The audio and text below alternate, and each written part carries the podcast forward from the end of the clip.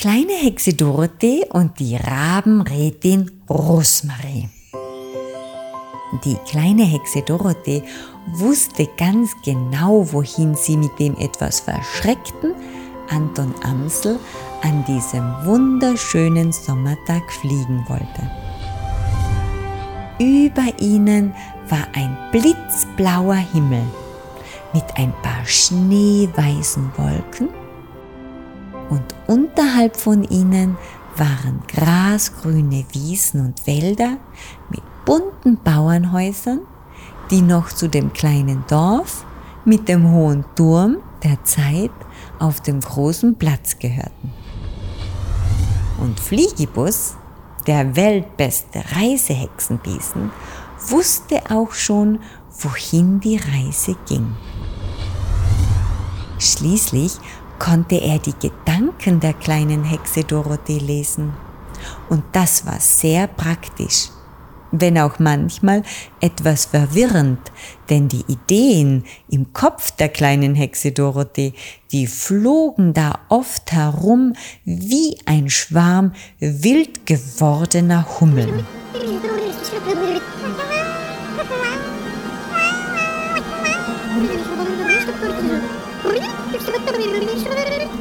Allerdings beruhigten sich diese Hummelgedankenschwärme sofort, wenn die kleine Hexe Dorothee mit Fliegibus durch die Lüfte reiste. Und das war gut so, denn in diesen Momenten durfte Fliegibus nicht von irgendwelchen wild durcheinander fliegenden Hummelschwarmideen abgelenkt werden. Dieses Mal ging die Reise zu dem hohen Schneeberg, der genau im Nordostwesten des kleinen Dorfes lag. Am Gipfel des hohen Schneeberges im Nordostwesten des kleinen Dorfes gab es eine klitzekleine, windschiefe Hütte, in der die Rabenrätin Rosmarie wohnte. Wenn ihr nun wissen wollt, wie groß diese klitzekleine windschiefe Hütte am Gipfel des hohen Schneeberges im Nordostwesten des kleinen Dorfes war, dann nehmt einen kleinen Meterstab oder ein großes Lineal und messt die Strecke zwischen eurem Ellbogen und eurem ausgestreckten Mittelfinger. Genau so groß war diese klitzekleine, windschiefe Hütte am Gipfel des hohen Schneeberges im Nordostwesten des kleinen Dorfes. Die Rabenrätin Rosmarie, die dort wohnte, war sehr alt und sehr weise und ihr Gefieder war schon eher grau als schwarz. Ihre Stimme war tief und erinnerte ein wenig an das Knarren eines alten Holzbodens. In der rechten Ecke der klitzekleinen, windschiefen Hütte kochte den ganzen Tag auf einer offenen Feuerstelle ein großer Topf mit dem allersüßesten Zimttee, den man sich vorstellen konnte. Die ganze Hütte roch nach diesem süßen, milchigen Gebräu, das eindeutig zu dem Besten gehörte, das die kleine Hexe Dorothee kannte. Wenn sie dort auf Besuch war, und das war sie oft, stellte ihr die alte Rabenrätin Rosmarie auch immer unaufgefordert eine große grüne Tasse voller duftendem hellbraunem Zimtmilchtee hin, setzte sich ihr gegenüber auf einen alten, schwarzen, auch schon etwas schiefen Holzsessel und sah sie fragend an. Die Rabenrätin Rosmarie sprach nämlich nicht sehr viel.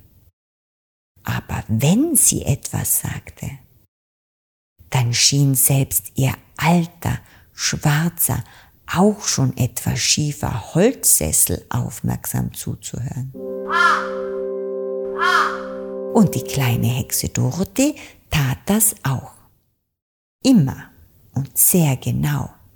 Das hatte sie schon getan, als die Rabenrätin Rosmarie noch an der Hexenschule der kleinen Hexe Dorothee unterrichtet hatte. Dort war sie eine EE gewesen. EE bedeutete externe Expertin. Aber das wusste die kleine Hexe Dorothee natürlich nicht. Für sie war EE nur eine von vielen nicht zu verstehenden Abkürzungen an der Hexenschule. Und die Hexenlehrer und Hexenlehrerinnen kamen ja auch niemals auf die Idee, den kleinen Hexen diese vielen Abkürzungen zu erklären. Höchstwahrscheinlich wussten sie wohl selbst nicht mehr so genau, was sie eigentlich bedeuteten. Oder sie dachten, dass die Dinge, die für sie selbstverständlich waren, unweigerlich auch für ihre Hexenschüler und Hexenschülerinnen selbstverständlich waren. Natürlich täuschten sie sich da ganz gewaltig, aber immer, wenn die kleine Hexe Dorothee sie darauf aufmerksam machte, fühlten sie sich wieder schrecklich in ihrer Ehre angegriffen und regten sich wieder schrecklich dementsprechend darüber auf.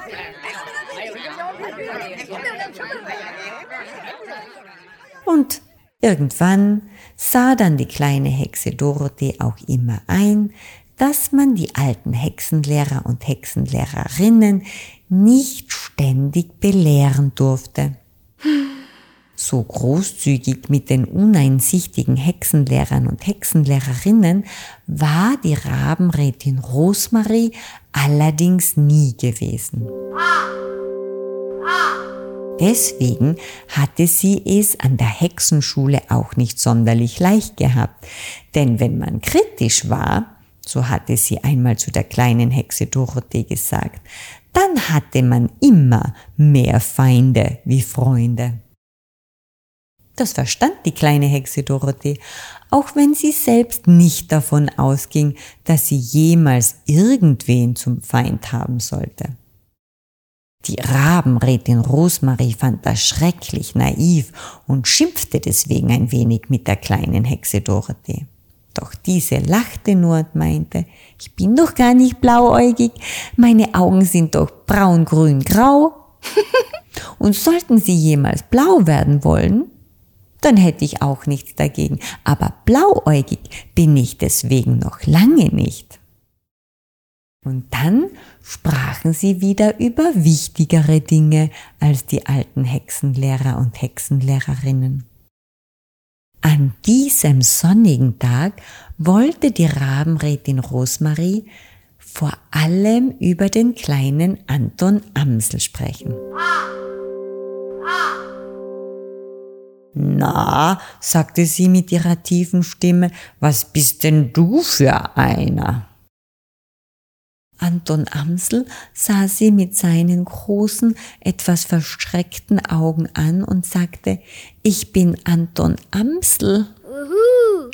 Pappalapapp und Pipapo, das ist doch gar nicht so donnerte da die laute, knarrende Stimme der Rabenrätin Rosmarie durch die klitzekleine, windschiefe Hütte am Gipfel des hohen Schneeberges im Nordostwesten des kleinen Dorfes, so dass selbst Fliegebus, der sich für ein kleines Nickerchen in die Ecke gestellt hatte, erschrocken aufschreckte und vor lauter Schrecken fast umgefallen wäre.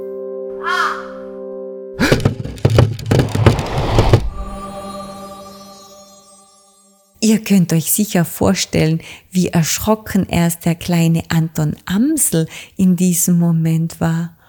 Uhuhuhuhu, keuchte er verzweifelt, aber für mehr reichte es nicht mehr, denn schon tönte die laute Stimme der Rabenrätin Rosmarie wieder durch die klitzekleine windschiefe Hütte am Gipfel des hohen Schneeberges im Nordostwesten des kleinen Dorfes. Eben darum sag ich doch, dass du ein Uhu bist. Und ein Uhu ist doch viel größer und mächtiger als eine Amsel. Warum machst du dich denn kleiner, als du bist? Uhu. aber ich, ich, ich will, ich will doch gar kein Uhu mehr sein, weil, weil, weil ich doch, doch, doch, doch nun eine Amsel bin, stotterte der kleine Anton Amsel sehr verzweifelt. Babbelababum, bibapo, das stimmt doch gar nicht so, donnerte die mächtige Stimme der Rabenrätin Rosmarie wieder durch die klitzekleine windschiefe Hütte am Gipfel des Schneeberges im Nordostwesten des kleinen Dorfes und ihre Stimme fuhr dem kleinen Anton Amsel wie ein Blitz durch Mark und Bein. Im Gegensatz zu ihm schlürfte die kleine Hexe Dorothee genüsslich ihren heißen, süßen Zimtmilchtee, hörte aufmerksam, aber ohne jegliche Aufregung diesem Gespräch zu und sah die Rabenrätin Rosmarie bewundernd an, als sie sagte, Uhus sind sehr weise und können sehr viel, das musst du wissen. Sie schauen sich gut und gerne um und sehen und verstehen deshalb sehr, sehr viel. Und das, das solltest du auch tun. Höchste Zeit, dass du damit anfängst, denn so klein wie du tust, bist du doch gar nicht mehr. Oh, Anton Amsel hätte sich in diesem Moment am liebsten, wie sonst auch sehr oft, in sein zerzaustes Federnkleid zurückgezogen und gar nichts mehr gesagt oder gedacht. Damit kam er allerdings bei der Rabenrätin Rosmarie nicht durch. Also, was kannst du denn schon alles? fragte sie, und ihre Stimme klang dieses Mal ein klein wenig weniger polternd, aber immerhin noch sehr polternd und zu polternd für den kleinen Anton Amsel. Ich, ich, ich kann schon lesen und schreiben und, und ein wenig rechnen und, und, und, und zeichnen mag ich auch, stammelte der kleine Anton Amsel sehr bemüht, das Richtige zu sagen. Gut, und weiter? fragte die Rabenrätin Rosmarie und sah ihn mit ihren graublauen Augen sehr eindringlich an. So eindringlich, dass Anton Amsel das Gefühl hatte, dass sie selbst den kleinsten Brösel seines morgendlichen Erdbeermarmeladebrotes in der hintersten und dunkelsten Ecke seines Magens noch sehen musste. Ähm, ähm, nicht, nichts weiter. Mehr, mehr, mehr, mehr kann ich nicht, aber, aber was? unterbrach ihn die wirklich äußerst strenge Rabenrätin Rosmarie. Was ist mit Fliegen? Ich sehe, du hast schon ein wunderschönes Gefieder. Oh, oh, oh, oh, oh, oh, nein, oh, nein, nein, nein, nein, nein, nein, nein. Fliegen trau, trau ich mich nicht. Und äh, das, das muss ich auch nicht können, denn wir, wir, wir haben eine gute, gute Treppe mit acht, acht, 88 Stufen in unserem Turm der Zeit und die, die hüpf ich, wenn, wenn es denn sein muss, auch ger gerne auf und ab.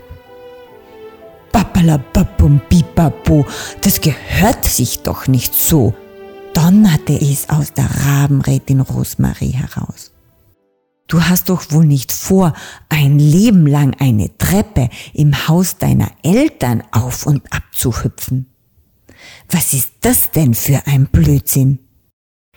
Wie willst du denn so dein Leben leben? Los, heute ist ein guter Tag, das Fliegen zu lernen. Anton Amsel sah die kleine Hexe Dorothee verzweifelt an. Doch die nickte nur zustimmend, lachte ihm freundlich zu und schob ihn dann kurzerhand vor die Tür. Ob er aber nun das Fliegen lernte oder nicht, davon erzähle ich euch gerne das nächste Mal.